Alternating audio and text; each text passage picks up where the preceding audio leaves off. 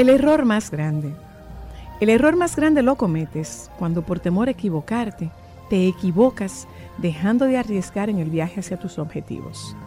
No se equivoca el río cuando al encontrar una montaña en su camino, retrocede para seguir avanzando al mar. Se equivoca el agua que por temor a equivocarse, se estanca y se pudre en la laguna. No se equivoca la semilla cuando muere en el surco para hacerse planta. Se equivoca la que por no morir bajo la tierra renuncia a la vida. No se equivoca el hombre que ensaya distintos caminos para alcanzar sus metas. Se equivoca aquel que por temor a equivocarse no acciona. No se equivoca el pájaro que ensayando el primer vuelo cae al suelo. Se equivoca aquel que por temor a caerse renuncia a volar permaneciendo en el nido. Pienso que se equivocan aquellos que no aceptan que ser hombre es buscarse a sí mismo cada día sin encontrarse nunca plenamente. Creo que al final del camino no te premiarán por lo que encuentres, sino por aquello que hayas buscado honestamente.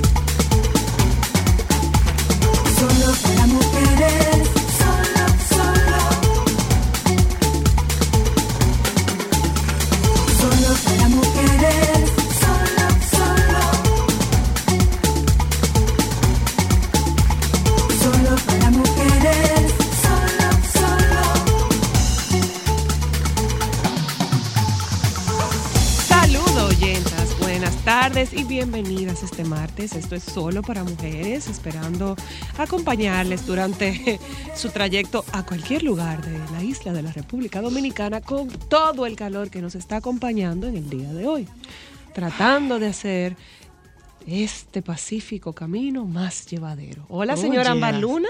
Hola, buenas tardes, ¿cómo están? Yo, mira, yo honestamente yo no te voy a preguntar cómo tú estás. Sí, pregúntame. No, Pregúntame. Vamos a dejarlo ahí. Pregúntame, pregúntame. Vamos a dejarlo ahí. Nosotros teníamos un segmento muy divertido que Lo se llamaba Estoy harta. Yo quiero hacer uno. No, pero ya hicimos uno. No, no, no, pero yo quiero uno nuevo. Ajá. Me quiero dar de baja de la adultez y me quiero dar de baja de la maternidad. Da, da, da. ¿Y qué hacemos con los dos menores? es un desahogo nada más. Sí, pero yo te voy a preguntar, si tú te das de baja, ¿qué pasa con los dos menores? Bueno, Ah, su papá que resuelva por un día. ah, bueno, sí, eso Pero me ser. quiero dar de baja de la adultez y de la maternidad. Por 24 horas. Te supera hoy. Pero con creces. Y Dios te ha mandado todos los motivos y No, no, razones yo me, voy a una, yo me voy a hacer una limpia porque que no puede ser, señores, todas las cosas que a mí me han pasado hoy. Juana, tú también te quieres dar de baja de la adultez. De la adultez y de la maternidad, o sea, me han pasado tantas cosas hoy que de verdad, de verdad necesito una limpia. Voy a comprar ruda, palo santo, todo lo que yo encuentre. Todo. Todo lo necesito hoy. Pero la limpia no se hacen Todo. ahora. Ay, yo, ¿qui- ¿dice quién? Eso tienen fecha y cosas y Ah, con bueno, yo la, no sé. A papá no de la luna y no. del sol, no. Créeme mi fecha. Necesito ¿Qué mi limpia, la necesito ahora. Sí, la necesito ahora, en este momento de mi vida y mi existencia. Entonces, huevo de pato. ¿Qué malo que tú te vas a poner para la, para, para la limpia? Lo que sea. Ay, Dios. A Jesús. Estoy, de verdad, estoy de mal humor. Pero mira, yo te voy a sugerir, ¿por qué tú no agarras en el día de hoy y te pones a ver una de tus películas favoritas y te ríes? ¿Qué película? Yo no quiero película. Yo quiero darme de baja de esto. Quiero ser una niña y que mi problema sea que voy a jugar hoy. Yo quiero que esos sean mis problemas. Te tengo una mala noticia. Te tengo una muy mala noticia. ¿Tú sabes cuál es la mala noticia? Lamentablemente eso no va a suceder. ¿Por qué que no engañan? Crece, es divertido. Sé independiente, es divertido. Uno tiene sus cosas, crecer. ¿O no? Cuesta. Mira que él suspirando hondo. Joan, por casualidad te ha pasado que tú quieres darte de baja a la adultez y quieres volver a ser un niño sin problemas y sin preocupaciones. Que te Eso lo es como un mal común de nosotros los adultos. De un año. Sí. Ay, sí, de un año es bueno. Sí, de un año. No, no, yo quiero tener una edad que yo pueda jugar a Nintendo, PlayStation, una cosa de esa, que esos sean mis problemas. Bueno, Milán tiene un año y juega. No, mi problema que que, mi problema mayor sean las tareas del colegio Sí. o estudiar para exámenes. Sí. Wow, sí. ¿Tú crees? Sí, sí. Sí, de verdad. verdad? De, de verdad. Wow. Ese, es- que es un problema o que la cinta no quiere aprender. O que tú, o que se le haya ido un brazo al G.I. Joe. De verdad. Que ese sea tu crisis. Y Mi que tu otra- mamá tenga o sea, hoy es el día del buzón de desahogo. Papá Dios, baraja de nuevo porque se te fue la mano. claro. Con no repartir bien. No. Óyeme, estoy hoy, mira, como Igor la de Winnie the Pooh, ando con mi nube incluida. Quiero darme de baja a la vida, a la adultez y a la maternidad. A la vida no, a la adultez y a la maternidad. Y a la Pero es válido, también. eso Claro que es sí. válido. Hay un día. De verdad. ¿Le vas a dar de baja la maternidad? También hoy quiero. Te doy una información. Hoy quiero. Te doy la información. Hoy quiero. No es posible. Claro que sí. Me desaparezco 24 horas, su papá que resuelva. Ah, Vamos a buscarla a ver. No quiero drama, quiero botar fuego por mi boca, así. Eso es lo que quiero, de verdad. Quiero ser un dragón de comodo hoy. Es lo que quiero ser. El dragón de Komodo no bota fuego. No, bota baba tóxica. No, mi amor, el ladrón de Komodo, vi ahí una foto que se comió una tóxica. pitón. No, mentira, un venado, un venado entero. ¡Rup! Mi amor, pero yo me Enterito. acabo... Y en ese Enterito. pedazo de cuerpo le carga un venado Enterito, entero. enterito, enterito, enterito. Yo vi un Pero pájaro una de eso. Yo vi un pájaro de eso. Y no fue uno que se tiró de un techo así donde tú estabas en una casa una vez. Sí, que salió. En mi ¿Y qué casa. es Pero de verdad. Donde yo estaba en, en- Pero no fue aquí, No, fue en pero yo Bali. Pero estaba yo en quiero Bali. ser uno. Quiero Y él cayó del techo donde ella estaba. No, donde yo estaba no. Y el que me mire morderlo fue que mi baba tenga muchas bacterias y lo enferme. De verdad estoy Lo más- así Lo hoy. más tóxico de todos los tóxicos. Ay, perdón. que, te, que te pegue la baba Mira. tóxica. Escúchame una cosa. Tú tienes que ser lo suficientemente inteligente. Tú puedes morder para allá. Para allá no. No, no, no, no. Mira, la que me, mira, esa es la que me ayuda con los huevos. Para allá no. Do- eh, doctora Luna, No, usted no doctora a Luna, se puede volver a sentar que ella sabe seleccionar a quien ella no puede tocar con su baba tóxica. Usted es una de esas. Pero eh, quiero ser. No, que, que tú hoy estoy. Pero ¿qué es lo que pasa? Ay, Cuéntame. pero señora Luna, la gente tiene derecho a desahogarse. Bien, mi amor, explícame. Que me quiero dar de baja en la maternidad y de la vida. Ok, no, de la vida no. De, la, adultez, no. perdón. De la, de la, de la, de- dime, dime. ¿Por qué te quieres dar de baja? Porque manejo demasiados cartones y, y, y, estoy harta. Pero ahora yo te voy a preguntar una cosa. ¿Cuántos de esos, cuántos de esos cartones son tuyos? Uh, pilas. ¿Cuántos no son tuyos? Por ejemplo, ¿Cuántos no son tuyos? Mira, ¡Pilas! Entonces, lo que no son tuyos. Mira, hoy en el si día tú- de perdón, hoy manejamos perdón, cartón, envoltura perdón, de regalo, perdón, cartones de perdón, paleta, perdón, cartón de perdón, batería perdón, del vehículo. Perdón, perdón. Si no tuvieras un vehículo, no se le dañara la batería. Así de simple. Si tú no tuvieras un vehículo, adivina qué, no se le dañara la batería. ¿Cuál es, Entonces- ¿Qué otro cartón? Mira, cartón helado, paleta de helado, cartón batería de vehículo, cartón ubicar al menor, Entonces, al menor mayor, Saludos, oyenta. Buenas tardes, bienvenida. cartón cumpleaños Eh, de tarde. Tú, tú puedes, bueno, bueno, es que eso forma parte. La pregunta del millón es cuando tú estás, y esto vale para quienes están en contacto con nosotras en este momento, si usted va al supermercado y cuando usted pone sobre la correa la compra y le ponen un artículo que no es suyo, ¿qué usted dice? No es mío. Quítame eso de ahí que eso no es mío. Si tú lo puedes hacer en el supermercado, ¿por qué no lo puedes hacer en la vida? Bueno, pero yo ¿Por qué tú no puedes decir en la vida?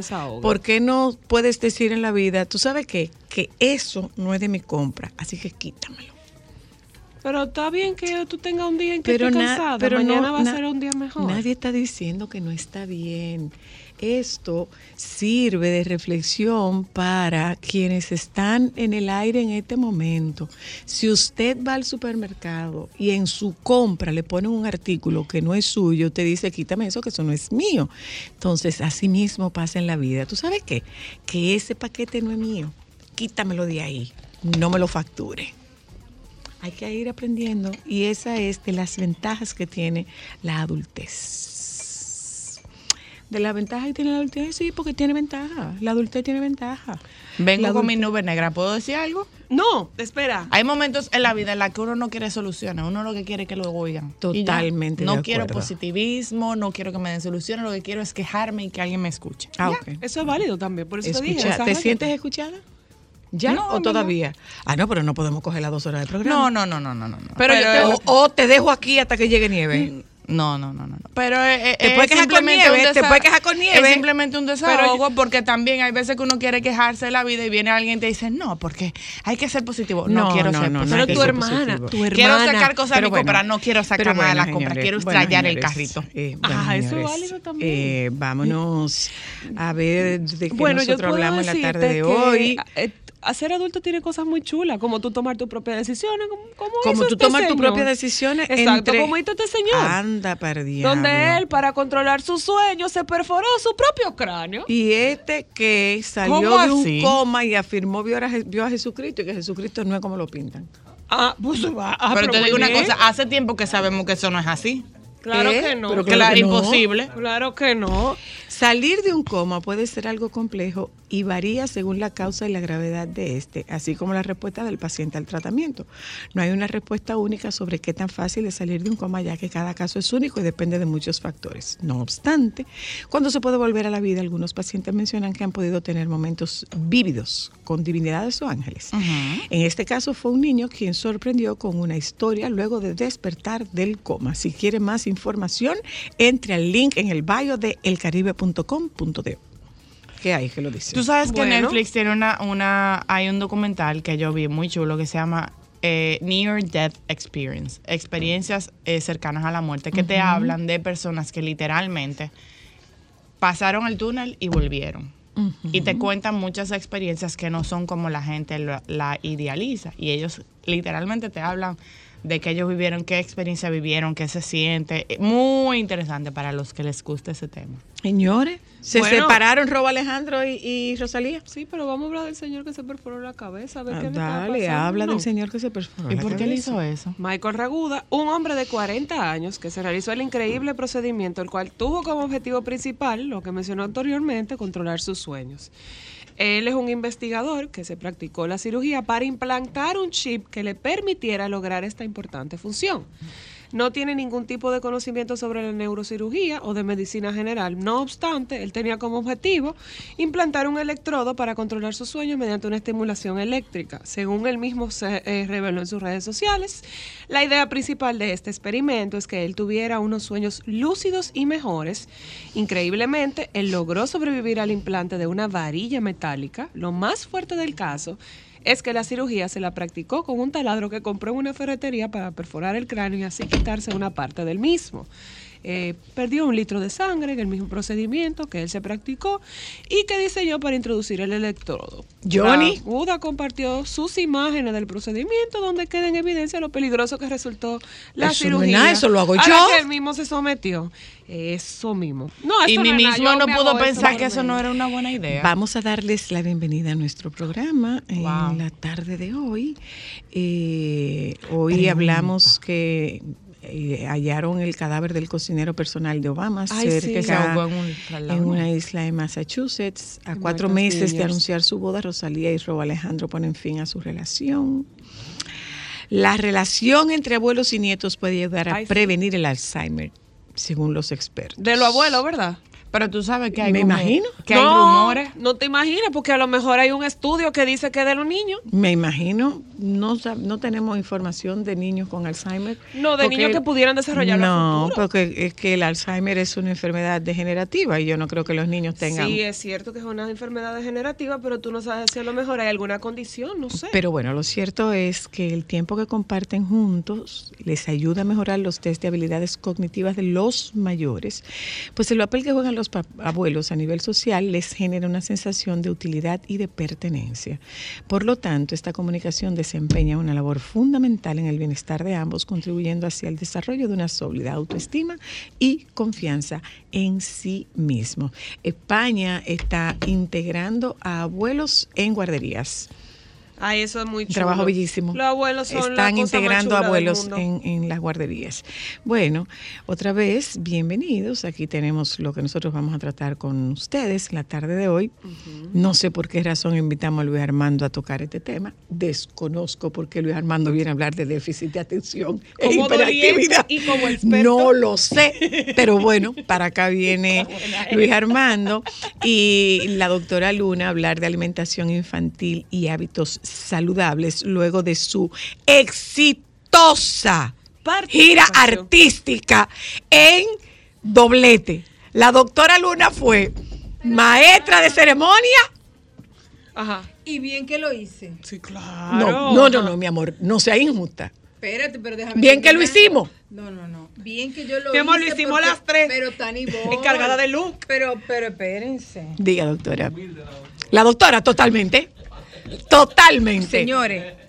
No, no sea humilde con eso, porque eso es un una, gran Si logro. una persona no reconoce sus logros, no puede esperar que los otros se los reconozcan. Bien. Yo hice una Yo no noche sé si usted hizo buen trabajo. Lo que sí hizo fue coger mucho sol. Oye, pero no, no, pero déjame decirte que di testimonio de que practiqué y de que tú me apoyaste, por supuesto que sí. Ay, sí. Ahora es un doble reto, hermana, cuando tú te paras a dirigir un, un evento, que esa no es tu... Tu, Tu expertise, tu tu área, expertise, claro. y tener el apellido Luna pesa, No sé. ¿Puedo decir algo? No, no, déjame terminar. No pesa. terminar de no, no, no, lo estoy hablando en No, no, no, pero es que yo Y lo sobre sé. todo eso yo lo planteé y le dije al auditorio, no se confundan, acuérdense que yo soy la pediatra. ¿Lo dijiste? Claro que sí. Lo habíamos ensayado. Es verdad, pues, Claro. Lo había- no, que lo habíamos ensayado. Porque tú sabes qué. no, o sea, pero esto- es un poco. la maestra de compartimos, compartimos un poco de intimidad. Eh, eh, la doctora Oh. Luna estaba bastante presionada con el tema. Y yo le decía, Ese espérate. favor no- no la doctora Luna estaba bastante presionada por el tema. Yo le dije, aguántate, aguántate, aguántate. Tú eres pediatra.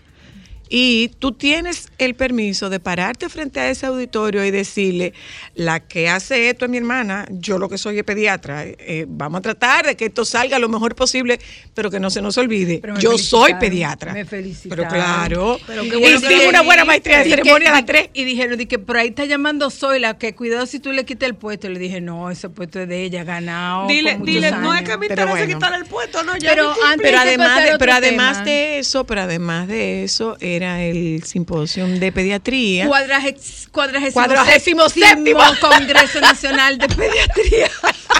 Ese nombre se me. Yo hacía ejercicio con la lengua.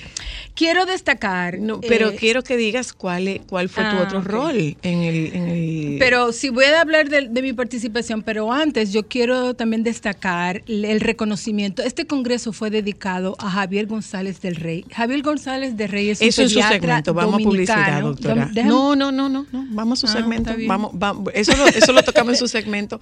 Nos vamos a publicidad. Eh, vamos a hablar de déficit de atención e hiperactividad Ay, pues con yo Luis voy. Tú tienes déficit de atención. Y de la gente que no sabe cuál es la derecha y la izquierda, eso es parte, ¿verdad? ya volvemos.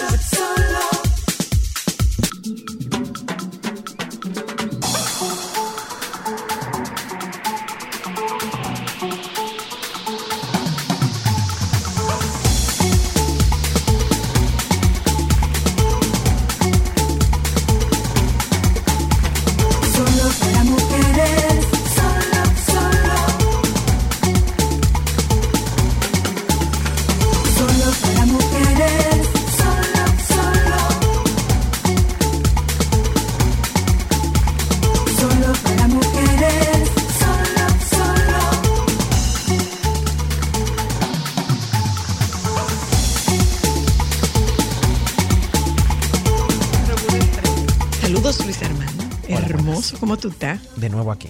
Qué bueno. Mira, no te puedes quejar, que la última vez que vine me dijiste, no, porque nosotros duramos un año cayendo atrás para que tú vinieras en un mes. Sí, pero Mi ya me amor, pero te necesito otra vez. Ya, amor. ya dijiste que no. Está bien, pero yo, yo siempre te voy a decir que sí. Pero dijiste que no. Cuando yo dije que no. Ay, es verdad, yo dije que no, es verdad. Da yo soy una 24 persona, horas. yo soy multifacético. O sea, uno de los superpoderes de tener déficit de atención es que yo soy multifacético. Yo soy una persona, yo salgo de aquí ahora y ahorita yo me voy para mi casa a comer. Y yo tengo ensayo de gris a las 6. Pero de aquí a las 6 yo tengo que hacer 700 cosas para llegar a ese ensayo de gris. ¿Y qué tú estás haciendo en Gris? Ah, no, pero espérate. A finales de septiembre lo vas a saber. Digo, no, no, no. Cuando salga en Instagram vas a saberlo. Ah, todavía tú no has salido. Están presentando. Todavía en. Instagram no. Ah, exacto, están comenzando a presentar los personajes personajes. ahora. Qué Pero es el personaje más retador y más eh, grande que yo he tenido en mi carrera hasta el punto, sí. Entonces voy a ir a ver. Sí, Te voy a ir a ver. Sí. Bueno, Te presiona, te el- presiona, el No, eso no me presiona en lo absoluto porque sería lo mismo que yo y te vea hablando en algún lugar. Yo sé que tú lo vas a hacer El está muy bueno. Mira, hablemos Muy de bueno. déficit de atención. Eh, está sub o infradiagnosticado el déficit de atención y a un poco hablar de diferencia de cuándo es déficit de atención, cuándo es déficit de atención e hiperactividad, o si podemos hablar Ok. O si podemos hablar solamente de hiperactividad. Porque tú oyes que eh, hay, hay familias, hay padres, hay abuelos, hay personas que dicen, ese niño es imperativo. Imperativo. Imperativo es el que da órdenes, o sea que no es imperativo.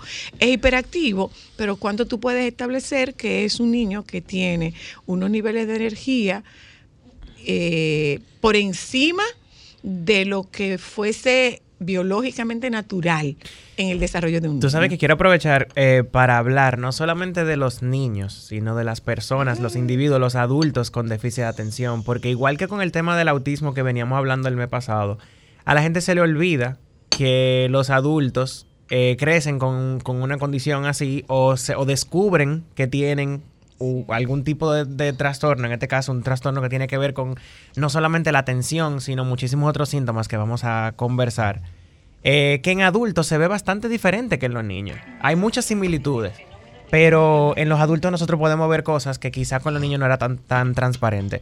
Para responder lo primero que dijiste, yo creo que, tú sabes, estadísticamente no, no te sé decir, pero mi impresión es que, que sí, que es un, es un diagnóstico que se está dando, se puede dar, vamos a decir, entre comillas, irresponsablemente, pero, no, porque, pero no porque un profesional Digamos que alegremente.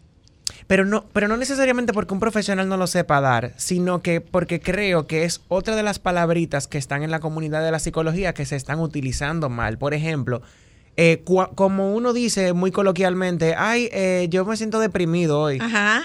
No, o sea, la depresión es un diagnóstico clínico que, que conlleva eh, una serie de, de criterios que tú sabes muy bien, que si no están to- todo lo que tienen que estar, pues entonces no tenemos un diagnóstico de depresión. Pero como se utiliza tan coloquialmente, igual que como la gente dice, Que es ay, bipolar. esa persona es bipolar. No, manito. O tuve no. un ataque de pánico. O tuvo un ataque de pánico. Eh, pero el déficit de atención es algo que se presenta en diferentes personas de múltiples formas. Eh, y sí, como mencionábamos al comienzo del programa, hay una parte de mí que viene como clínico, pero hay una parte de mí que también viene como adulto que se enteró bastante tarde de, de su déficit de atención. Eh, yo me enteré que yo tenía déficit de atención hace como tres, dos o tres años. Explico muchas cosas en mi vida. Eh, y explican todavía muchas cosas en mi vida el día de hoy. O sea, hoy todavía me pasan cosas que yo digo que antes yo hubiera pensado, ay, es que yo soy vago o es que yo soy como débil y las emociones eh, veo algo y me desregulo fácilmente. Y no, yo entiendo que yo tengo Una condición. una- un trastorno, Un trastorno. De, de- de déficit de atención, pero lo que pasa es que uno piensa nada más en la parte conductual de la hiperactividad. La hiperactividad. Y de que no se enfocan. Ok, espera, espera, espera, espera, espera. Diluye eso. Ok. Para, para, para quien nos esté escuchando. Diluye. Vamos a decir que el síntoma más transparente que la gente, vamos a decir, conoce es un niño que, Que no para de moverse, que no se está quieto. En mi caso, yo soy más del tipo inatento, porque, ¿verdad? Mm. Tenemos trastorno del déficit de atención con hiperactividad, pero son dos tipos. O es el tipo que es muy hiperactivo, o es el tipo que es inatento. No quiere decir que yo no tengo rasgos de De esa hiperactividad. Pero como yo, cuando era niño, no era disruptivo, en el sentido de que yo no era, yo no molestaba en el curso. Yo lo que pasa es que no me callaba la boca y cantaba todo el tiempo. Y tú me apretabas un bolígrafo y yo te lo mordía entero el bolígrafo, pero no eran conductas De lo que Eh, normalmente una persona pensaría. O que afectaba a hiperactividad. porque, claro, porque yo no estaba parándome, Afectando la atmósfera. corriendo en el curso, molestando a los amiguitos, o sea, era más como interno. Entonces, ¿de qué me habla eso? De un problema regulando las emociones, porque o tengo muchas emociones dentro de mí que no las sé sacar de una manera efectiva, o veo cosas que están pasando delante de mí o veo un estímulo que me emociona de una manera, pero entonces mi output emocional no, no corresponde. ¿Cómo eso se traduce al día a día como adulto? Bueno, eh, hay veces, hay temas, por ejemplo, una ruptura emocional, que a cualquier persona le puede tomar un duelo de X tiempo, dependiendo de la persona, ¿verdad? Yo puedo obsesionarme con eso. Y puedo, o sea, eso puede ser como algo que no solamente me obsesione, que no puedo parar de pensar en eso sino que ah, pudiendo parar de pensar en eso, todavía mi cuerpo se siente como que estoy en amenaza. Entonces se mantiene esa ansiedad, se mantiene esa tristeza, se mantiene ese dolor, porque no sé eh, a veces Regularte. regularme emocionalmente. Y eso es como el componente que la gente no, No ve conoce. del Ah, déficit pero- de yo te voy a Porque hay decir- un tema, yo te voy a decir una hay un tema serio de regulación emocional que la gente lo que percibe es la conducta. Pero tú eres. ¿cómo que tú no sabes regularte? ¿Tú eres psicólogo? No, claro, yo sé. Ah, pero ajá. Y, y las enfermeras. Y los médicos no se enferman. Tú eres psicólogo, o sea, eso suponer que los psicólogos eh, tenemos, tenemos una varita mágica. Y no Pero ¿cómo humanos. que tú no te sabes regular? Pues humanos. tú eres psicólogo. No, ni se deprime, ni No, y yo lo sé, yo puedo tener las herramientas, y las, y, pero me puede costar igual que una persona que yo se la estoy enseñando en consulta aplicarla, porque yo no puedo ser juez y parte, o sea, Claro. yo, yo sé que yo, que yo estoy en ese momento tú no eres el psicólogo, tú eres la Yo persona. soy una persona que está teniendo una dificultad y yo tengo todas mis herramientas y tengo todas mis cosas eh, por escrita que yo tengo que hacer cuando yo me siento de tal forma, pero yo tengo que hacerlo. Claro. O sea, igual que cualquier otra persona a quien yo se lo recetara. Mira, Mira, justamente hablando de eso, yo hablaba con una amiga que, que la traje al programa que está en un proceso con, con su hija, Michelle Lizardo. Y Hola ella, Michelle, te quiero mucho. Bella, mi amiga. Nosotras somos el equipo de apoyo de Aurora y entonces todas las noches, eh, después de que Aurora, que está en su proceso, hace terapia, ella nos pide regularla a ella. Y ella dice, yo tengo las herramientas, pero no las aplico tanto como las aplico con mi paciente. Y digo, precisamente por eso mismo que tú estás diciendo. Michelle es un tolete de porque psicóloga. tú no Así eres es, la así es, pero es una mamá. Tú eres una mamá y qué bueno que no seas la psicóloga de tu hija en el sentido de que te das el permiso de compartir con nosotros todos los miedos que tú tienes de todo este proceso que tú estás viviendo. Señores, y que, que no es justo, creo yo, que no es justo uno tener como ese estándar de una persona solamente porque sea psicólogo, porque tu hija, solamente ella sabe lo que ha pasado con y mucha, sabes, mucha gente ha conocido sobre el caso de ella. Y es algo como que tú pensarías, ah, no, mira, ya la niña está bien, están en terapia, no sé qué, ya tú te puedes regular. Tú sabes el duelo que hay que hacer también de lo que tú pasaste por, por Sí. X cantidad de tiempo hasta que se te dio Hay eh, mucho eh, la estigma solución. con eso. Tú- tú- Zoila, Desde también, la- por ejemplo, desde, la- el- desde el propio nacimiento, Desde la las, crisis. pro- desde las propias, desde las propias sonografías. desde la crisis. eh, las ayer etapas, mismo, las no, que etapas. un médico te dice, mira, viene con, viene con una dificultad. A- ayer mismo yo estaba hablando con una amiga mía precisamente de la regulación, de que cuando tú pasas un tiempo, seis meses, un año, dos años, viviendo en modo de- para De sobrevivir, supervivencia. Cuando tú por Que fin es tienes, agotador, imagínate ¿eh? que tú consigues un contratazo y conseguiste el dinero que tú estabas buscando por dos o tres años, a tu cuerpo le toma tiempo entender que nosotros podemos estar en reposo ahora, porque el cuerpo... O sea, eh, eh, bioquímicamente ese cuerpo todavía cree que todavía tenemos que salir a En modo buscar, reptil, buscando, buscando, buscando. pe- buscando, pero buscando. toma tiempo. Entonces, Luis, y, a un adulto cómo se le hace un diagnóstico de déficit de Bueno, se hacen una... ¿Por qué Ojalá, hay que- ojalá Alejandro por- hubiera estado aquí también hoy. Eh, ¿Por qué, por qué hay que andar tanto? O ¿Por adulto puede perdóname, identificar que perdóname. ¿Por dónde se va? ¿Cuáles son los vericuetos para llegar hasta ahí? Bueno, ir donde su terapeuta, persona que, que tenga algo que ver con psicometría o que sepa diagnosticar el, el- el trastorno. En mi caso, eso implicó una prueba de inteligencia que no muy sorprendentemente eh, salí relativamente alto en diferentes cosas que suele pasar con las personas que tienen déficit de atención porque no es que necesariamente no son inteligentes, sino que no son aplicados o pueden no ser aplicados. O se aburre. Eh, o se aburren. Y ahí voy a hablar, y eso, eso es un tema de regulación también, y voy a hablar de eso en un momentito. En mi caso eso fue una prueba de inteligencia y una batería de pruebas de, de tipo de cosas de atención.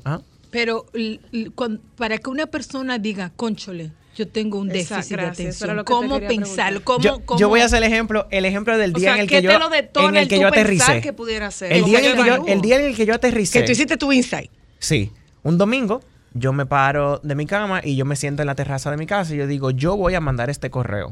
Eh, yo tenía que mandar un correo y tenía que corregir eh, una presentación que tenía para el otro día.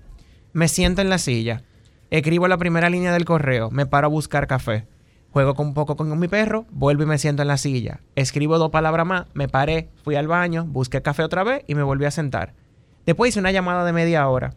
Y cuando yo me vuelvo a sentar en la computadora, que yo reviso la hora, yo digo, oh, pero han pasado una hora y 45 minutos. Y esto es un correo de cuatro líneas. No me debería de tomar tanta... Fue, fue- yo me acuerdo que yo dije en voz alta, esto no me debería de tomar tanta energía y tanto tiempo. Y me quedé así como, ah, espérate. Y llamé a Alejandra y le digo, Ale, eh, yo creo que yo tengo déficit de atención. Y me dice, yo tengo los ocho años que yo te conozco tratándote como que no solamente tú tienes déficit de atención, sino que tú estás medicado. Yo, pero yo pensaba que tú me lo decías relajando. Entonces, Pero, pero ¿cómo tú puedes establecer diferencia entre un déficit de atención y un procrastinador por perfeccionismo? Ah, porque la, la procrastinación, que qué bueno que tú mencionas eso, porque la procrastinación no es un tema de vagancia, también es un tema de regulación emocional. Porque si tú lo piensas, cuando yo estoy procrastinando algo, ¿qué es lo que yo estoy haciendo en vez de hacer lo que tengo que hacer? Descansando.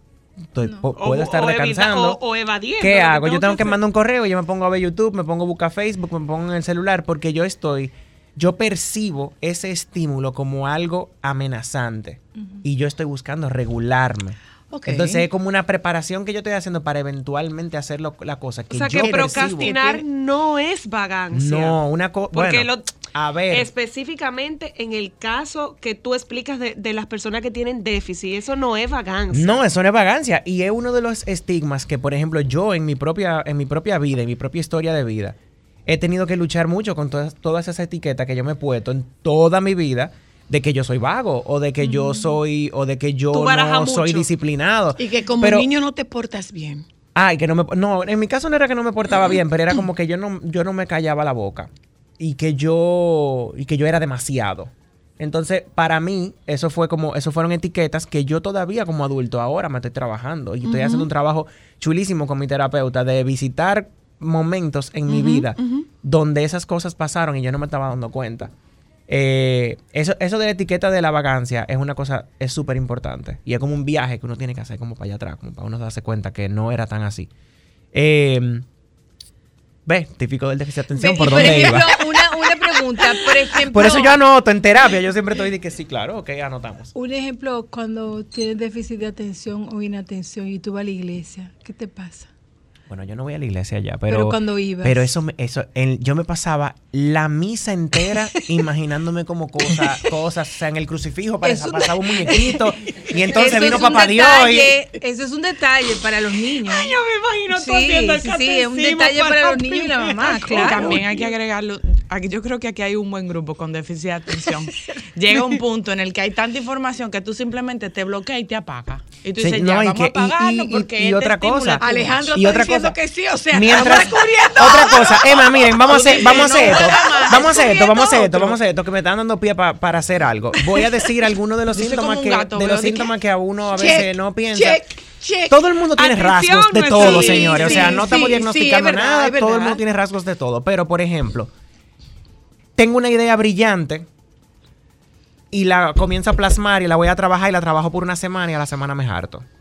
Check. Porque deja de ser novedoso y deja de ser un estímulo que me está generando dopamina y que me está generando la gasolina Ya que yo pasó su necesito. efecto. Cuando ya eso pasa su efecto, o por ejemplo, si comienzo a hacer algo y me estoy sintiendo que lo estoy haciendo bien y después se complica y no soy súper bueno haciéndolo, Lo suelto problema serio. O sea, aprender una disciplina nueva es un lío a veces. Otra cosa, eh, lo hago más tarde. Eso es típico, típico de eso. Hay otro tema también que yo tengo una paciente nueva que estoy viendo que a veces yo no sé cómo, a veces no es que no sé cómo hacerlo, porque obviamente lo sé hacer, pero a veces tengo que pensar como, concho, ¿cómo yo le voy a decir a esta persona que todos los síntomas que yo estoy sigilosamente buscando tengo- los tiene? Eh, ¿Verdad? Porque yo, porque no vienen, difícil porque no vienen a consulta por eso, no vienen a consulta por eso. buscamos los psicómetras, Claro. los psicómetras. No vienen, decimos, no vienen a consulta eso, por eso, pero entonces yo estoy viendo de que, mira, y, y te cuesta medir el tiempo sin un reloj. Ay, sí, a veces yo estoy sentado y me pasan cuatro horas y yo no me doy cuenta. Eso es típico del, del déficit de atención. Eh, son tantas cositas como que uno piensa, bueno, en la sociedad también que vivimos, cuando que estamos siempre rodeados de estímulos, celular, esto, no sé qué, es muy fácil también uno decir, ah, no, es un déficit de atención. Luis Armando, para las personas que tienen déficit de atención, ¿qué tan importante es crear una rutina? Muy importante, pero eso va a depender de la persona, porque las rutinas pueden ser aburridas, ¿verdad? Por ejemplo, Ay, sí, bueno, eso. Por a- ejemplo- Hasta para una gente que no tenga eso. Sí, yo estaba en el podcast de, de Clarisa, que se graduó con nosotros en la maestría el otro día, y yo estaba hablando de que yo tengo mi calendario, que si yo le abro mi computadora ahora mismo que la traigo, yo tengo mi calendario en colores todo. O sea, el venir para acá hoy era un color específico porque ese es el color de todos los compromisos que no son, vamos a decir, entre comillas, oficina, ¿verdad? Ese calendario a mí me funciona para yo poder vivir, exac- exactamente, para yo poder vi- vivir el día a día porque soy una persona que porque me aburro no hago lo mismo todos los días. Todo lo de ella está Pero, pero, pero, hay una diferencia entre estar ocupado y ser productivo. Estar Claro. ocupado quiere decir que tengo el calendario lleno de cosas, pero pa- hacia dónde me estoy dirigiendo. Productivo quiere decir que yo puedo ver a la larga hacia dónde El yo me estoy dirigiendo. eso, claro. Que también es un tema para la persona con, con Ay, Y, si son niños, vam- te- te- vámonos, vámonos al mundo de los Te pequeños. voy a hacer- y ahí te voy a hacer una pregunta, porque yo siento que, aunque eh, puede estar muy usado de manera errónea, yo también siento que hay gente que también minimiza Ujú. El que un niño tenga déficit de atención. Eso no es nada para el que no lo está viviendo. Pero para el que está de este lado y que tiene un niño con déficit de atención e hiperactividad, es estresante porque la gente no lo entiende. Sí. La gente entiende que es maleducado, que es agresivo, Que que es incontrolable, que es necio. La gente no lo entiende. y la gente no entiende, y la gente no ahora, entiende, perdón, y la gente no entiende ahora, que como padre, que como padre no tiene que enseñarle parte de parte de la del, del tema. Ayer mismo me escribía una amiga que, que se graduó conmigo de licenciatura y me dijo, mira, mi hija eh, es recién diagnosticada con, con, con déficit de atención, tiene 9, 10 años. Como madre, ¿cómo yo puedo apoyarla? Porque yo nunca había pensado de lo del tema de la regulación emocional. Y yo le digo, bueno, parte de lo que tú puedes hacer es a- comenzar a enseñarle estrategias de regulación emocional, de que cuando yo me estoy sintiendo así, que algo no me está saliendo como yo quiero, que nos frustra muchísimo a la persona como yo, o que algo, por ejemplo, anoche yo estaba en un ensayo de gris. Algo no me salió como yo lo quería actuar y yo duré la noche entera anoche pensando. "Es que esto me va- Machacándote. es que esto me va a salir como un disparate, que qué yo voy a hacer, no sé qué, no sé cuánto. Entonces, como padre, ¿cómo tú sales de la óptica de, a mi hijo es hiperactivo o mi hijo no se puede estar tranquilo, a es que hay un tema de regulación emocional y cómo yo le Es un apoyo. rumiador el, el, el, el- Puede ser. El de déficit Para lo que de no, atención. verdad, lo- la, la rumiación es cuando me llega un pensamiento y eso es truco, truco, truco, truco, truco, todo el día, todo el día. Yo no tengo déficit de atención y Roberta no se calla. Lo que pasa es que como bien ha dicho, Puede ser, o como sea, bien es- ha dicho, somos muy propensos a eso. Como bien ha dicho Luis Armando, todos tenemos algo de todo. ¿Eh? Claro. O sea, yo no creo Y- que y- nosotros, yo no creo que nosotros, eh, yo, yo hablo por mi caso, yo no soy compulsiva, pero tengo rasgos obsesivos. Ese Esa tema, cama, ese tema de la cama, ese tema de los frascos mirando hacia un sitio, ese tema del orden. ¿Por qué? Porque por mi ejercicio profesional, el orden es fundamental para darme estructura, Claro. el orden visual. Si tú me descompones algo, entonces yo me desestructuro. ¿Por qué?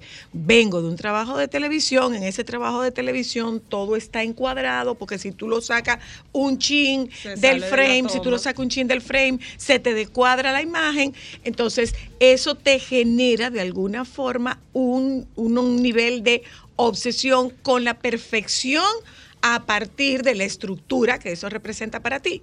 Pero definitivamente sí, todos tenemos rasgos de prácticamente todo. Y Hay momentos, en los que nosotros tenemos, hay momentos en los que nosotros tenemos rasgos antisociales, señores. Eso te genera Tú ansiedad. ¿no? sabes, Pero tú sabes una cosa, eh, un detalle que yo Lo me he dado siento, pero es cuenta. divertido. ¿El qué? No. Ay, ve cómo cu- yo no lo hago. A mi pero mis primos les desarreglan la No, cama. me pero, me da- pero una cosa, tú sabes un, un- un detalle que yo me di cuenta, por ejemplo, para prender la sonilla, yo nunca sé el botón que prende la hornilla desde adelante y de, y de atrás. Yo, comienzo, yo lo abro, ah, de- abro lo toda, abres todo. toda. Y, tú tienes después, 10 años con eso. te lo juro. Y después fue que yo me dije, pero qué idiota, pero aquí me están diciendo cuál es la hornilla que prende. Y esos son detalles que uno lo pasa de, desapercibido, que de pronto hace como tú hiciste, clic, y te dice, pero... Una Ahora, voy- Eh, eh, es como, es como quiero cuando uno le volver pasa por adelante a la misma esquina todos los días, pero uno no sabe, yo no te sé decir qué en esa valla, que yo paso por ahí todos los días, yo no te sé decir qué hay en esa valla. Eh, no yo, quien sea. Pero, Zoila, a- a- apoyando lo que tú estabas diciendo ahora mismo, eh, esto no te va a sorprender en lo absoluto, pero hay mucha comorbilidad entre los trastornos de déficit de atención con hiperactividad y los trastornos de ansiedad.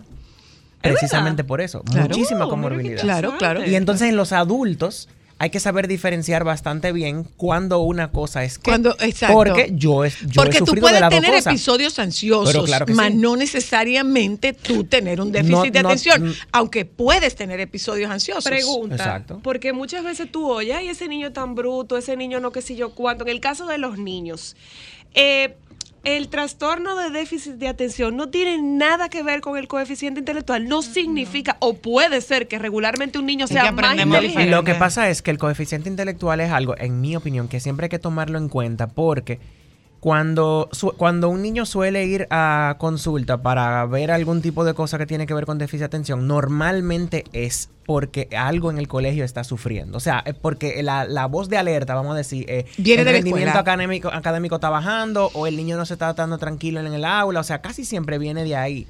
Pero obviamente una- un niño que tiene eh, algún tema con su inteligencia va a sufrir, eh, va, a no sufrir mucho porque para mantenerse a la velocidad de sus amiguitos, eh, Va a tener que va a trabajar tener mucho cierta, más. va a necesitar, va a tener que trabajar mu- muchísimo más y se le va a dificultar porque es un niño explicarle a papá y a mamá por qué no está reteniendo la información y ni hablar de todo lo que hace eso con el autoestima del niño y con la misma dinámica familiar.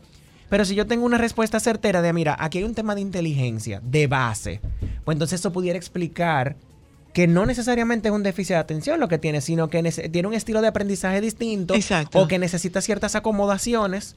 Yo no sé mucho de psicopedagogía, ¿verdad? Pero eso, eso es lo que, lo, que, lo que veo en experiencia. Quizá ese niño que tiene una- un nivel de inteligencia menor a lo esperado necesita ciertas acomodaciones y que cuando se ponen las acomodaciones, hasta los síntomas a veces desaparecen. Ahora una cosa, Luis Armando. O mejoran, mejor dicho, por no decir cómo una, cómo una familia con más de un miembro con déficit de atención puede llevar por un camino adecuado a un hijo con déficit de atención? aprendiendo mucho y entendiendo mucho. Es como un filtro. Eh, por lo menos en mi caso, el enterarme como adulto me ha dado mucha... Mucha luz, ¿no? me- ha- despertado mucha vulne- vulnerabilidad en mí y el hecho de que yo vengo a hablar de eso, yo que pues, yo sé que hay muchísimos adultos que me oyen, me escuchan hablando y dicen, mierda, yo creo que yo estoy en el mismo barco, déjame yo evaluarme. Eh, yo siento mucha compasión por Luis Armando Chiquito, que no sabía. Yo siento mucha compasión por Luis Armando Chiquito, que le tocó los padres que me tocó, que son unos padres maravillosos, pero que si yo no sabía, menos sabían ellos. Que no Y pudieron y manejarlo. y que de repente cuando yo a los 11, 12 años pasé de estar en el cuadro de honor del colegio todo el tiempo a casi quemarme, que hasta me mandaron por una academia militar en décimo, o sea, eh, eh, yo sé que para mí fue difícil y yo no tenía explicación, yo pensaba que yo lo que era era vago y bruto. Entonces, eh, y tú sabes, hoy yo no soy bruto porque nos graduamos con honores, ¿verdad? No, no, bruto, no, para nada. Eh, para mí, el tema es, eh, tú tener uno o más personas en tu familia con déficit de atención es un tema de aprender a usarlo como un filtro para explicar cosas. Se No necesariamente- los déficits de atención. Tú sabes lo que pasa, que así como estoy hablando, tú sabes qué pasa, que así como estoy hablando de lo difícil, de, de los rasgos difíciles, sobre todo como adulto, es chulo. Porque eh, solemos ser personas súper creativas, solemos ser personas que ven las cosas de una óptica un, un poco diferente por el mismo aburrimiento que nos, que nos causa ver las cosas normal. Eh, voy a anunciar un proyecto próximamente, todavía no lo puedo decir, pero voy a venir para acá a anunciarlo. favor. Y uno de esos proyectos que tienen que ver con salud mental nacen precisamente de lo que yo me aburrí con cómo se estaba manejando la salud mental en el mundo y, y en República Dominicana. Entonces, esas son las cosas, quizás se atraen porque son personas que como que yo te veo, como yo veo, como tú tienes, lo, tú eres como medio loco como yo. O sea, no como loco de cosas, pero tú ves la cosa de una manera distinta que eh, como yo. Hay un libro que se lo recomiendo a todo el mundo que no es una persona que vamos a decir puede ir a trabajar de 8 a 5 todos los días y que se, y que se aburre, que se llama eh, How to Be Everything, cómo ser todo. Y esa autora habla de las personas que son multipotencial, multipotentialite, dicen en inglés, que son personas que, por ejemplo, yo estudié arquitectura tres, tres, tres cuatrimestres, cuatro cuatrimestres, y me harté y me metí a derecho. Pero lo que yo estudié en arquitectura hace que la utilizar. manera en la que yo vea el derecho sea distinta. Claro. Y que lo que yo estudié en derecho después, si de repente tengo un programa de televisión, ay- ayude a que yo el, moldee el programa de televisión con lo que yo aprendí de derecho y, y, o sea, como que todo, nada se pierde. Como que Ya, le saca ya, ya, de nada todo se lo que pierde. aprende. Nada se pierde. Y en mi caso, tiene mucho sentido porque yo soy psicólogo, musicoterapeuta, cantante, coach vocal, todo lo que soy la dice cada vez que yo vengo para acá. Y, te- y baila y te de patilla. Bueno. No, no bailamos. No, todavía no. No, No, no. Yo bailo, todavía. yo bailo, pero cuando yo cogía clase con tía Chicha, yo no puedo decir en el aire las cosas que ella me decía porque yo soy nieto de casita.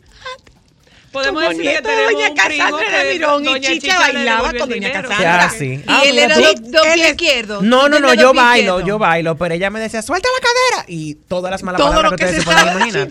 Mira, a eso yo, yo quisiera agregarle, porque escuchándote, como que me vuelvo para atrás y me veo a mi chiquita y veo a Mateo, mi hijo, y me doy cuenta que ojalá muchos colegios abrieran los ojos y se dieran cuenta de la diferencia, porque yo escuchándote me di cuenta que en el colegio muchas partes de mí se perdieron o se murieron porque a mí no me entendían que es uno de mis mayores miedos con Mateo, mi hijo, que gracias a Dios la educación ahora mismo cambió. Y me ha tocado la suerte de que tengo profesoras que lo entienden y lo potencializan y le sacan el beneficio. Pero hay muchos colegios que no entienden a los niños Ni que son diferentes. Y hay Y mucha no resistencia, y hay mucha resistencia a modelos trabajo. más nuevos. Hay mucha resistencia a modelos más nuevos de educación que de respetan la niños- diversidad dentro del mismo dentro de la misma aula, que enseñan las cosas que son diferentes. Sí. Y uno como mamá es mucha presión. O sea, tú, te, tú, tú no quieres salir porque la gente no lo entiende. Van a decir, mira, él se porta mal. O sea, uno pasa mucho, uno sufre mucho. Y la gente te dice, "Ey, déficit de atención, eso no es nada, para el que no lo está viviendo. Claro. Pero sobre todo eso que tú estás diciendo, tú sientes mucha compasión de Luis Armando pequeño. Pero yo digo, tú sabes la cantidad de niños que ahora mismo tienen un profesor que tienen que estar mutilando su, su ser porque no lo entienden. Lo que pasa Porque no es que- puede estar, es que tú no puedes estar tranquilo, no es que él no pueda, es que lamentablemente su cerebro chipea. Y, no es algo que y- él quiera hacer, es y que lo tumbándole la creatividad y lo que sea que puede surgir. ¿Tú, sabes, Claro. tú sabes una cosa clave eh, que, que pudiera ser algo que también le despierte como compasión a los padres que están escuchando, a las, a las madres que están escuchando también. Eh, a mí me decían mucho, pero mi papá me decía, pero es que yo no sé por qué tú puedes durar cinco horas jugando ese Nintendo enfocado todo el tiempo y tú me vas a decir a mí que tú tienes como déficit de atención y es que Y lo que, que, se pasa- te olvida lavar los platos. y que se te olvida la cosa, pero no se te olvida tal cosa porque Sí. tiene que estar más alineado a tu o interés. levantarte temprano para ver la carrera de Fórmula 1. Ah, lo que No, pasa espérate, es que, espérate, lo que espérate, pasa es que espérate, ah, espérate, espérate, porque espérate. yo no tengo que me levanto. Espérate. Eh, Bueno, yo pero, pero adivina qué, pero adivina qué, pero sé cuál es la hornilla que corresponde. Ah, señores, nosotros, nosotros, nosotros lo que somos somos animalitos con un lóbulo frontal. Pero mira, O sea, de verdad. Voy a publicidad. Es que dijo que estamos no, no, acabando. no, no, no. Voy a publicidad. Vuelvo en un momentito para que Alejandro no le dé una vaina. Que Alejandro tiene Hay mucho un de cuadernito. aquí. Alejandro tiene un cuadernito en el que está poniendo check, check, check, check. Ya volvemos. Te vamos a cobrar la para solo. El bushing que, que, que yo tenía que cambiar. Hoy el mecánico no me dejó el mismo. No, ¿y qué, ¿Qué es eso? ¿Qué eso? es un bushing? Yo ni sé tampoco. Porque los mecánicos le hablan a uno como, mira, ahí te dejé la pieza que usamos. Ay, mi ¿Para amor, qué? si, si tú me vas a engañar, tú vas y busca una pieza prestada. No me ensucie el baúl, quita eso. Momentos solo para mujeres. Yo tenía un mecánico que no me engañaba, pero me cobraba mucho en la cara. Cuando yo era taxista, me- se me quedaba el carro. ¡Taxita! Sí, cuando yo trabajaba en Apolo, yo era la 210. Estoy quedado atrás de, de tal supermercado. Ah, está bien, yo llego en dos minutos. ¿Y qué fue lo que pasó? No, yo no sé, yo le di a aprender y, y venía y agarraba dos alambritos así. Dale. Y yo le decía, ¿cuánto es? Dame 500. Y yo, bárbaro, ¿cómo 500 pesos? Y me decía, ¿qué quieres? Te desmonto el alternador, voy y te lo lavo y te lo traigo y te digo que es nuevo. Y te cobro 4 mil. Dame mi maldito 500 pesos. que tú no supiste agarrar los alambres. Te lavo el alternador y te lo traigo y te digo que te traigo uno nuevo. Momentos solo para mujeres.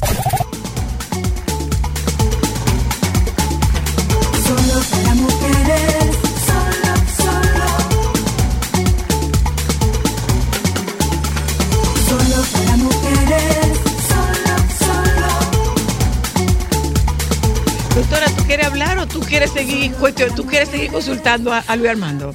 ¿Es válido? No, bu- bueno, yo, yo, yo, todo el mundo aquí sabe cuál es el problema mío. Derecha izquierda. Derecha, izquierda. ¿Cómo que tú haces? No, no es derecha izquierda, ¿no. Ese no, es el único. No, no, no, es Le el, el más también. grave. No, tú Eh, sabes lo de la señora. y güey. Ella arranca.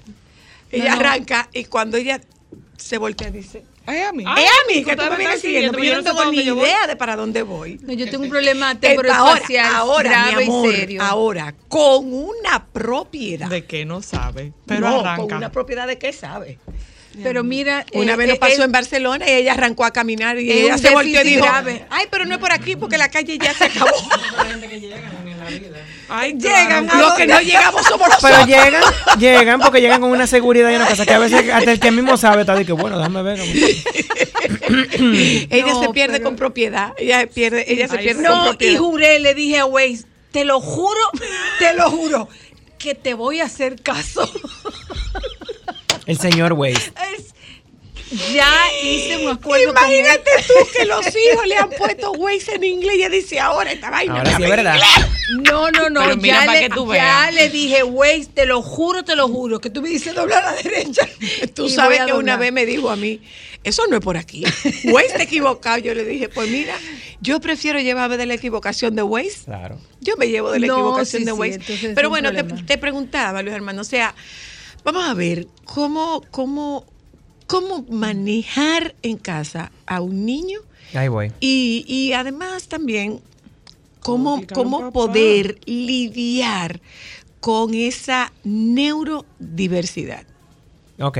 Y a eso Eh, para porfa, mí- para la mí- famosa regularse, porque tú dices, hay que enseñarlo a Sí. regularse, más o menos con eso como Bueno, que se ¿ustedes no, come. ustedes no han visto nunca los, algún video en, en YouTube o en TikTok o algo así de padres que, por ejemplo, cuando sus hijos están muy enfada- enfadados, se le arrodillan al nivel de los ojos, le dice, ven, Le vamos a le respirar, le, le, le agarran. Esas son estrategias de regulación. regulación, claro. que, que sobre todo, mientras más temprano lo, lo, lo aprenden a hacer, porque Más nosotros los padres, nosotros lo- lo- los adultos y los padres lo estamos aprendiendo a hacer ahora. Exacto. Y estamos y, y la esperanza es de que se está creando una generación de gente y que se van a saber. Lo que antes se decía el que era un desarrollo malcriado. cerebral, porque ese es el punto, que los niños ya se conoce que no tienen una, una regulación y que eso lo van asumiendo conforme va creciendo. y Claro, porque su todo el mundo tiene necesidades distintas. Hay cosas que nosotros por, por temperamento, por genética, por cosas, se nos dan muchísimo más fácil que, que- que a los demás. Entonces, fu- en, cuando estábamos fuera del aire, estábamos hablando de, de que uno de los temas fundamentales, yo creo, para, para poder crecer o para poder estar entre personas con, con, con déficit de atención, sobre todo los niños, es las acomodaciones que se hacen. Eh, yo voy a poner el ejemplo de mi mamá. Yo no soy un niño ya, ¿verdad? Pero mami es una persona que ya tiene puta, unos añitos. Mi mamá es hermosa y bella y obviamente nadie sabría la edad que ella tiene, pero mi mamá ya hay veces que yo le digo las cosas y me dice, que, ay, mija, tú me dijiste eso. Entonces, todo yo lo manejo por escrito con mi mamá. Pero eso va, pero eso va de ambas vías. Porque cuando mami me llama a mí a la una y media de la tarde, como que yo no trabajo y como, como que yo estoy en mi casa, eh, a pedirme algo, yo siempre le digo, mami, mándamelo por WhatsApp, porque no, porque es que vamos a trancar esta llamada. Y a mí eso se me va a ir. Y entonces, para evitar el boche de que, ay, que fue que se le olvidó, o es que no le importa, o es que lo que sea, escríbemelo, que es más fácil lo hago. Y a veces, como quiera, cuando me lo escribe. Es un tema de frustración y déficit de atención. Luis Pero entonces piensa, piensa en, en mi caso, lo frustrado que yo me puedo sentir, porque no es nada más el boche que yo recibo cuando a mí se me olvida. Es el lenguaje dentro de mí que me dice, mierquina, o sea, no lo hiciste, entonces también tuviste que oírle la boca a mami, y entonces también, entonces no lo hice. ¿Cuánto tiempo me hubiera ahorrado si lo hubiera hecho antes? O sea, son muchos años de, de carga y de culpa y de, y de costumbre de pensar en las cosas en cierta manera, que ahora yo tengo que, espérate, yo no lo escribí en el Y, y- momento. y los papás, muchas veces cuando lo que hablábamos también, de cómo se sienten culpables cuando no comprendieron esas conductas de sus hijos, Pero al, no- al desconocer la condición. Y que cuando hay el lenguaje, ya hay un filtro por Sí. el que pasa la información que tú puedes ser un poquitito más. O sea, no es que vamos a- no que le vamos a exigir menos o no es que vamos Pero a, a- puede a ser asumir- todo eso. ¿dónde encontrar el balance? Bueno, es que es- ese balance, eso se encuentra en, en la danza de aplicar las estrategias o de aplicar cosas y ver cómo nos va.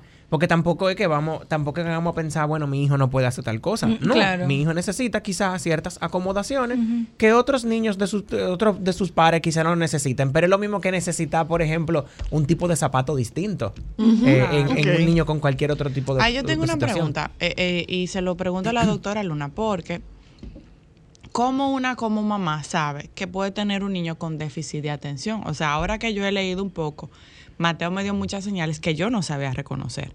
Pero tú como mamá, ¿cómo tú te puedes dar cuenta de que tu hijo dentro de la felicidad, porque los niños que se mueven son niños felices, dentro de los niños felices y normales, ¿cómo tú te das cuenta que puede ser un niño que más adelante hay alguna conducta o alguna situación en que uno tiene que prestarle atención? El psicólogo es el que sabe de eso más que yo. Pero usted como pediatra, usted no, No, se da también, pero yo lo, lo No, lo porque yo asumo que tú sabes que los pediatras ven algo y, y dan, la, dan la voz de alerta. Claro. Eh, Eh, lo no, que pasa es que los pediatras vemos a los niños en un entorno que es Muy, muy, estructurado, sí. regulado, corto, pero Y si breve, tú tienes, eso, breve. Y pero si tú tienes un niño que entra a tu consultorio y te pone el consultorio de cabeza, Sí. el diagnóstico está ahí. No solamente eso, no, el de- diagnóstico, uno el- de los a ver, aspectos, el diagnóstico pudiera estar ahí, pudiera, pero entonces, sí, sí. ¿qué está pasando también? Por ejemplo, cuando el niño está desbaratando el consultorio y lo está poniendo al revés todo, ¿qué está haciendo mamá y qué están haciendo? Sí, Exacto, ¿qué están exactamente. haciendo O sea, papá y mamá? No, no podemos ser como súper como, ah, mira, posiblemente déficit de atención, sino también hay un tema sistémico, familiar. Claro, ¿Por qué señalamos al exactamente. niño? O sea, algo hay Sí, en, este, en este Claro, sistema familiar que no está funcionando. Ahora, pero también podemos ver una mamá que está completamente desgastada, que no tiene los recursos tampoco de, de mantener a su hijo, ¿verdad? En- que, que aprenda las reglas o que diga, él sabe exactamente lo que tiene que estar haciendo, se la está haciendo para lucírsela o lo que sea, porque, ¿verdad? Los niños son niños. Ahora, ¿cuáles son algunas cosas que a mí me llaman la atención cuando yo veo a un niño y yo digo, bueno, aquí quizá, quizá puede estar pasando algo? Eh, cambio muy súbito o, o De una repentino actividad a de intereses, otra. de intereses y de, Sí, y de de una que de actividad a repente eh, hoy es dinosaurio. No, como- no normalmente, porque a veces los niños duran un mes, dos meses con que Pokémon y ahora después dinosaurio, pero di que cada tres días, cada semana, a mí eso me llama un poquitito la atención a veces. Obviamente el hecho de que no, de que puedan estar sentados relativamente tranquilos haciendo una actividad por X cantidad de tiempo que sea normal para su edad, porque no podemos esperar que un niño de 5 años dure una hora sentado. Eh, Y cuando, a calmarnos, y- cuando está sentado, entonces, ¿qué, ¿qué está haciendo con el cuerpo? ¿El cuerpo está tranquilo o se está moviendo tal cosa? Y hoy también es especialmente retador porque por las pantallas. Porque qué niño no está rodeado de pantalla. Entonces, se, podemos estar viendo Pero un tema de déficit de atención, pero también podemos estar viendo un tema de que no me aprendo a regular porque lo que yo uso para regularme es esto. Eso es Hay interesante. un, video, hay un video que yo vi la semana pasada que yo no sé si será niño verdad o no. Un niño Ay, durmiendo sí. Que estaba teniendo como pesadillas o algo así y para regularse el niño estaba, dur- estaba durmiendo y le hacía así a, lo- a los deditos como si que estuviera manipulando una pantalla durmiendo. Uf. Entonces, ¿hay un déficit de atención o hay un tema de Sobreexposición. De sobre. ¿Y, y, y qué tal el tema de, de dispositivos y además de dispositivos? Porque se ha, se ha dicho también que el, el uso de, de juegos electrónicos eh, potencializa mucho la creatividad, Sí. eh, la inteligencia. Pero Entonces, que no todo puede ser Claro. satanizado, o sea, No. que no satanicemos Hay los terapia juegos. con videojuegos. Pero- Muchísimo. Exacto. Pero tú, por ejemplo, Pero por que ejemplo, mis ¿cuál es, es, es como es como cualquier Pero es como con cualquier control. cosa. Exacto. Eh, ¿Cuánta azúcar hace daño? Sí, claro, O con sea, control. eh, pero, pero los niños hiperactivos, justamente porque las pantallas tienen un, un estímulo visual que son muy, muy rápidos, ellos se mantienen muy entretenidos ahí y, tú, y la hiperactividad tú no la detectas. ¿Pero por qué? Porque te está gen- porque cada Porque cosa es un que tú estímulo tienes nuevo. es dopamina, dopamina, dopamina, Claro. dopamina, dopamina, Entonces, dopamina. eh, es contradictorio y con el, para los con el déficit de atención hay un tema con la regulación Sí. de la dopamina, porque cuando yo tengo dopamina baja, de aburrido, no me da lo que yo el estímulo que yo tengo adelante no me satisface, entonces necesito otro. Aquí Es los estímulos son infinitos. infinitos. Porque si me de un video al- a, los dos minutos, hay otro video a un toque. Claro. Entonces, no es que nosotros no podemos darle pantalla. La Asociación eh, Americana de Pediatría y de, o de Psiquiatría, no me acuerdo cuál de dos, Pediatría. de pediatría recomienda que los de niños de, menos de tres años, de dos, cero pantalla. de dos años. Ah, de dos años, cero y a partir de dos años, una hora al día es la recomendación. Y, y Una hora al día, pero no, no, de los no, dos no años. una hora. No, sino en total. Una hora en todo el acumulado de una hora. Acumulado. Por ejemplo, mira, me Por refiero a eso porque, ah, Mateo no, se aburre. toma, tu hora. Mateo se aburre. Pa- Mateo mismo te dice, eh, no, no quiero tecnología. Sí, pero tú tienes que tener en cuenta, por ejemplo, en el caso de Mateo, Mateo fue un niño que no tuvo contacto con pantallas hasta los dos años, hasta que llegamos a la pandemia. Lamentablemente, después de la pandemia, entramos en modo supervivencia, pero en, en el caso de Mateo, llegó un punto en el que la sobreestimulación de la pantalla le estaba afectando muchas cosas. En el sueño, en irritabilidad, o sea, pasaban muchas cosas. Ahora mismo él está muy regulado, pero cada niño es diferente. O sea, yo tengo déficit de atención y hiperactividad y soy muy diferente a Mateo. Y veo las cosas. Por ejemplo, Mateo pequeño era un niño que de la nada te decía, mamá, necesito correr. Y empezaba, fa, fa, fa, fa, fa, fa, fa, fa, fa, fa, fa, fa. O sea, él te lo decía. Hay mu- Mira, Luis Armando dice, él es tranquilo. Por ejemplo, el, el Mateo que está en el colegio no es el Mateo que conozco yo. Mm. El Mateo que conoces tú no es el que conozco yo. Exacto. Una Tú ves, o pregunta, sea, un niño Luis. con déficit de atención y hiperactividad, pero con contrastes dependiendo del ambiente en el que él está. Ah, eso es un dato de- importante. Una pregunta, dentro de cómo se, se mide, porque se mide, me imagino, en, eh, hay grados, o sea, hay algunas personas que son más de una forma, menos de otra forma, hay algunos que controlan más su cuerpo, hay otros que son menos ansiosos. Lo que ¿Cómo pasa es que maneja? lo que pasa es que y tú ves eso ya vamos a invitar a Alejandra otra vez al programa porque ella te puede dar con, Ay, muchísimo, con hay que muchísimo más detalle. Yo tengo no, yo, yo yo me ocupo, ya yo le dije a ella que ella debería de, ¿verdad? Que eso es Ella una labor prueba. social ella- importante. sí. Eh, las, o sea, las escalas y los instrumentos que se utilizan para diagnosticar miden todas las diferentes dimensiones. Por eso, por eso en mi, en mi informe decía Armando eh, tiene déficit de atención del tipo inatento, porque eh, en toda la prueba que, yo que me hicieron, en las variables que tienen que ver con inatención, o que, o que por ejemplo yo comienzo una tarea y me va súper bien, pero llega un punto en el que la cosa se complejiza demasiado y ya yo me aburro o, me, o, o- pierdo el enfoque, ahí me lo dice. Eh, pero como dije al comienzo, Y se puede combinar con otras cosas también. Ah, sí. No, y, y como dije al comienzo, necesariamente no quiere decir que yo no tengo. Porque yo, yo, ahora que sé lo que sé, sé darme cuenta cuando yo estoy en alta.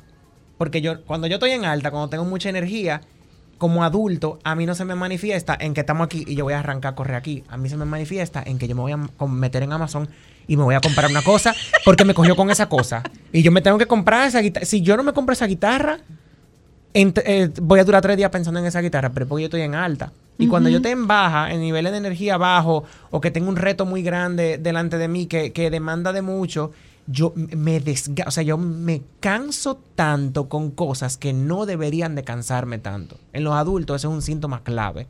A mí manda un correo, no debería de explotarme a veces, como, como me Mm. explota tener que sentarme a formular la idea. Eh, pero eso porque ese es mi tipo. Posiblemente hay otros adultos, que yo conozco adultos, que cuando se ponen hiperactivos, eh, necesito salir a correr, vámonos para el mirador. Y yo, pero yo no quiero ir para el mirador, yo estoy explotado, espérate.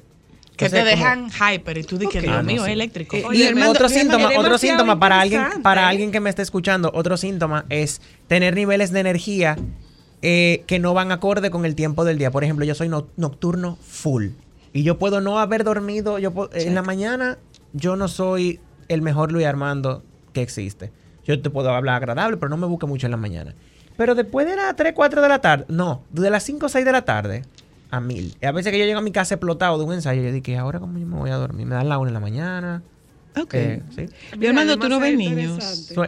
Yo veo, sí, yo- bueno, yo veo, yo trabajo con, con discapacidad mayormente. Eh, yo, sí, o sea, sí, yo veo ¿Y la niños, pero en la música? ¿Qué les consulta. hace? ¿Y la música? Ah, ¿Qué tú les ves, hace? bueno, la música. Son muy, musicales. Bueno, y eso regula. A ver, sí. Eh, la música puede ser un, un foco de atención. Por ejemplo, hay personas que, que necesitan tener música para poder, para poder trabajar. Yo, en lo personal, cuando sé que tengo que hacer trabajo, vamos a decir, entre comillas, de oficina, muy administrativo. Administrativo. De fijarle paciente a un terapeuta en mi centro, no sé qué, no sé cuánto, yo tengo que tener. Hay un playlist específico que yo pongo. Tú tienes que tener Y música. no es un playlist de música instrumental ni nada de eso. Es la música que yo sé que yo voy a poder estar como tarareándola y que me va a mantener, que me va a Enfocado. mantener enfocado en lo que yo Ah, estoy mira haciendo porque bien. me crea un ambiente agradable. Mira qué y bien. me motiva. Mira qué bien. No es de que, me voy a poner Mozart para concentrarme. Eso es mentira. mentira. Lo dije Bueno, aquí. pues yo. te la para. No, yo escucho bueno, la para, bueno, pues si yo la para, si la para te gusta, sí. Y jazz, yo escucho ya. Si la para te gusta, sí. Pero eso del efecto Mozart lo hemos hablado aquí mil veces que eso es La comida también. Ay, pero tú ves, ya es. Si tú me, menos mal que esta mesa, tú sabes, porque los chichitos. A mí me encanta comer trabajando. Bárbaro. Y Me además con la hermana que tienes. Ah, no, es un problema. Con la hermana que tiene. Luis Armando, gracias. Gracias a ustedes. Doctora, ¿de qué era su tema? Era. No, no, no, no, Ya, no, no, no, nosotros te- todo mi no, tiempo. No, comparte Ok. con Luis Armando de qué era ¿Qué? su tema, doctora. Ah, ¿de qué Su- era? Su, presentación del, del estufa. Congreso. La estufa. Llevar al paso también. Sí, por favor. ¿Cómo es? La estufa. Vengo ahora, lo que ya se la trae. Mira, ¿tú sabes, cuál, ¿tú sabes cuál es la mejor parte? Que de verdad. Que no fue de mentira. ¿El qué? Eso mismo. Sol 106.5, la más interactiva. Una emisora RCC Miria. Solo para mujeres. Sí, ahora que hay tantos parques así bonitos. Bueno, mm, vamos a ver. Una picadera. Yo llevo rollito de jamón. Eh, de, puede ser jamón York, jamón picnic, jamón de pavo, bueno, lo que fuera. Pero cada quien lo hace como puede. Lo importante es que sea auténtico. El sabor de Sosúa alimenta tu lado auténtico y aquí estoy yo para confirmarlo.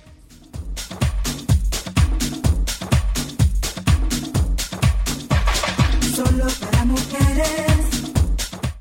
Déjame cambiar tus días y llenarlos de alegría. Solo para mujeres.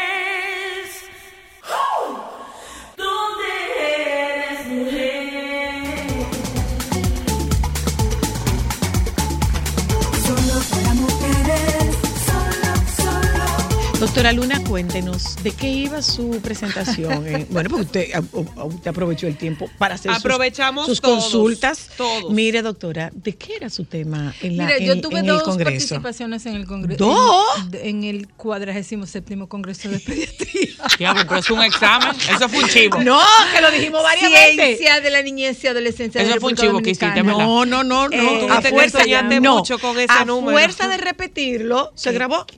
Eh, mira, em, antes de decir de mi participación, yo quiero eh, reseñar eh, a quién fue dedicado el Congreso de Pediatría. Y fue dedicado a Javier González del Rey, que es un pediatra dominicano, radicado Con en esos Estados apellidos yo juraba que era como español. Español, sí, descendiente español. Creo que su papá es español.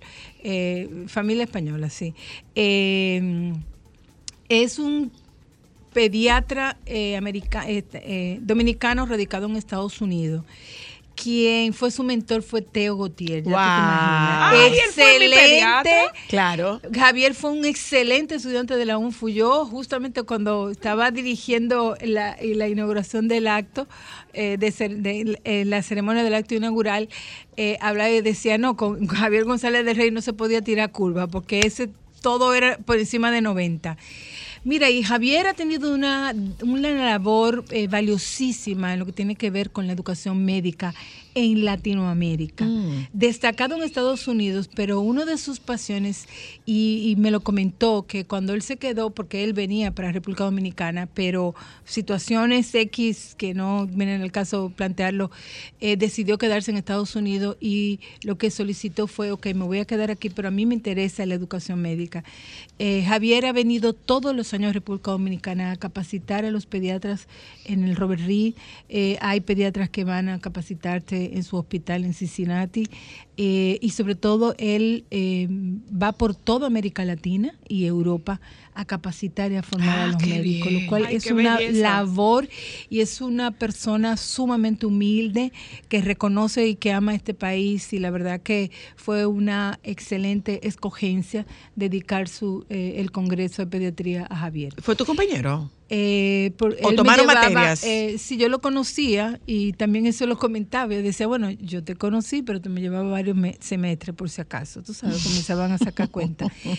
Eh, yo participé en el, en el simposio de pediatría social, que son de los temas, aparte de la puericultura, que yo siempre he venido a hablar aquí, eh, uno de los temas, una de las áreas de pediatría que yo manejo es la pediatría social, que no es más que las situaciones sociales que impactan a la salud de los niños y las niñas. Y hablé de una realidad que vive nuestro país, es la niñez y adolescencia migrante no acompañada en República Dominicana. Es decir, de todos estos niños, niñas, adolescentes, eh, específicamente haitianos, que cruzan la frontera sin acompañamiento. Y es un poco sensibilizar y dar a conocer a los pediatras sobre la labor que nos corresponde para garantizar derecho a la salud, porque esa condición migratoria irregular pone mucho en riesgo a los niños y a las niñas, tanto para ser víctimas de trata, tráfico, abuso sexual, violencia, eh, eh, eh, retención obligatoria y es una condición también que vulnera mucho sus derechos y, la asist- y, poder disfrutar de sus derechos, por ejemplo, de la salud y del bienestar. Eh, otra de las ponencias que tuve, un poco del lado contrario, este fue el rol que tienen los médicos, los pediatras, el, el equipo de salud sobre el apoyo a la paternidad y maternidad. Eh, ahora que Ámbar se, se siente abrumada por esa gran responsabilidad que tiene como mamá, es un poco eh, hablar a los pediatras sobre cómo ellos pueden eh, valorar y reconocer y apoyar ese desarrollo de maternidad y paternidad responsable y sobre todo la corresponsabilidad, es decir, cómo los hombres se van y se tienen que invo- involucrar en los cuidados y en la crianza de, de los hijos, apoyando también a políticas públicas, sociales de Pero yo no sé si usted sabe lo que la controversia que ha generado la aprobación en el Congreso de, De la, la extensión licencia. de la licencia por Diez días. paternidad. pero pero pero yo pienso que es eh, es un desconocimiento no de los beneficios que esto trae. Y aparte de que es un beneficio eh, para toda la familia para la propia sociedad porque cuando una, una mujer que trabaja o un hombre que trabaja eh, puede tener espacios para eh, acompañar a sus hijos en determinado momento y sobre todo apoyar a que los padres puedan establecer un vínculo eh, con sus hijos recién nacidos, eso va en beneficio de la sociedad. Y se ha demostrado ampliamente cómo estas políticas sociales de apoyo a la maternidad y paternidad eh, va- van en beneficio de la sociedad. Entonces, el, el, el rechazar este adelanto, porque para mí es un adelanto del país, en a incrementar el Porque de seguimos pensando que el tema de crianza No, es exclusivamente es que más vamos- ma- maternal. Es que vamos hacia la igual, a la corresponsabilidad y estas son políticas que, va- que van a generar la igualdad de género. O sea, no solamente las mujeres tienen la obligación de criar y de cuidar y se ha demostrado científicamente también que los hombres tienen esa capacidad. Justamente cuando los hombres están esperando bebé, hay una modificación y de eso ya hemos hablado. Sí, o sea, sí. Claro. hay toda una neurobiología para eh, eh, cuando se va a ser papá y mamá, que justamente lo que eh, plantea es preparar al ser humano para ese para esa situación. ese cuidado. Para ese cuidado que requieren. Entonces, yo lo que entiendo es que cada vez nosotros tenemos que abrirnos a ese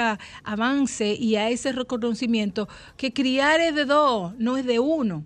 Y ciertamente nosotros en nuestro país, eh, las encuestas eh, en hogar del 2019 eh, dice que el 49% de los niños y las niñas y adolescentes de nuestro país viven con los dos papás, pero el 51% vive con mamá. Entonces, eh, todo el peso, y además hay estudios eh, en muchos países donde cuantifican la cantidad de horas que usan las mujeres en el cuidado y en la atención de sus hijos en relación a los hombres que los hombres es una mínima cantidad de horas que utilizan. Entonces, toda esta modificación de, de las políticas de trabajo va justamente dirigido a buscar la igualdad de género y todo el mundo tiene que apoyarlo, sobre todo las mujeres.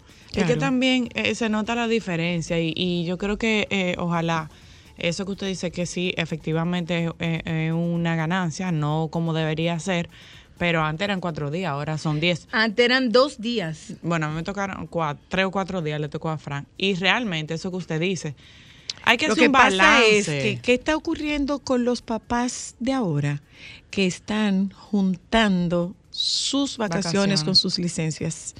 Y, y eso eso es hermoso. Ah, bueno. Es hermoso. Cuando o nace sea, su déjame hijo- yo combinar Ah, claro. las vacaciones para yo estar más Eh, tiempo. pero eso hacerlo con conciencia. Sí, y eso sí, sí, sí, justamente sí, sí. es para establecer. Fíjense, la mamá establece el vínculo con su hijo desde los primeros meses, ¿verdad? Que siente el movimiento. El papá lo va a ir desarrollando Con el cuando nace. No, un poquito antes, probablemente cuando está panseando, cuando le está hablando, pero no es un vínculo que se hace muy fuerte. Claro. Se fortalece al momento del nacimiento. sobre todo que, sobre todo con que no se nos olvide que la capacidad abstracta del cerebro masculino no, No es la capacidad femenino. abstracta del cerebro femenino. O sea, nosotras podemos suponer más cómo se siente de lo que pudieran suponer ellos y Pero colocarse hay, en ese hay lugar. una modificación de, de- de- ¿Del cerebro? del cerebro de los hombres cuando van a ser papá. Inclusive hay eh, estudios que establecen que un papá reacciona muy parecido a una mamá cuando ve a su bebé por primera vez. Ah, sí. Y, y cómo, el be- cómo el papá habla con su bebé y, com- y comunica. No, es que hay muchísima información científica sobre el, la maternidad y paternidad eh, eh, que justamente a mí me emociona porque yo pienso que anteriormente nosotros suponíamos esto, pero hoy día hay evidencia científica de que sí eh, eh, se modifica el cerebro tanto de papá y de mamá justamente para a- apo- apoyar la maternidad y la paternidad. Antes lo que Espérate, Ámbar, decíamos que de que tú tenemos le que pasabas por Ámbar, arriba no, y le pasaste lo mal es Ámbar, Sí. Ámbar, Es eso. me tengo que ir porque no estoy en la menor disposición de aguantar a nieve. ¿De qué te no tengo la menor disposición de, cante? aguantar a nieve diciendo que yo entrego este programa a las 2 y 50. Lo estoy entregando a las santo. 2, 27, 54 segundos. Bye bye. Solo para mujeres, solo, solo. Sol 106.5, la más interactiva. Una emisora RCC Miria.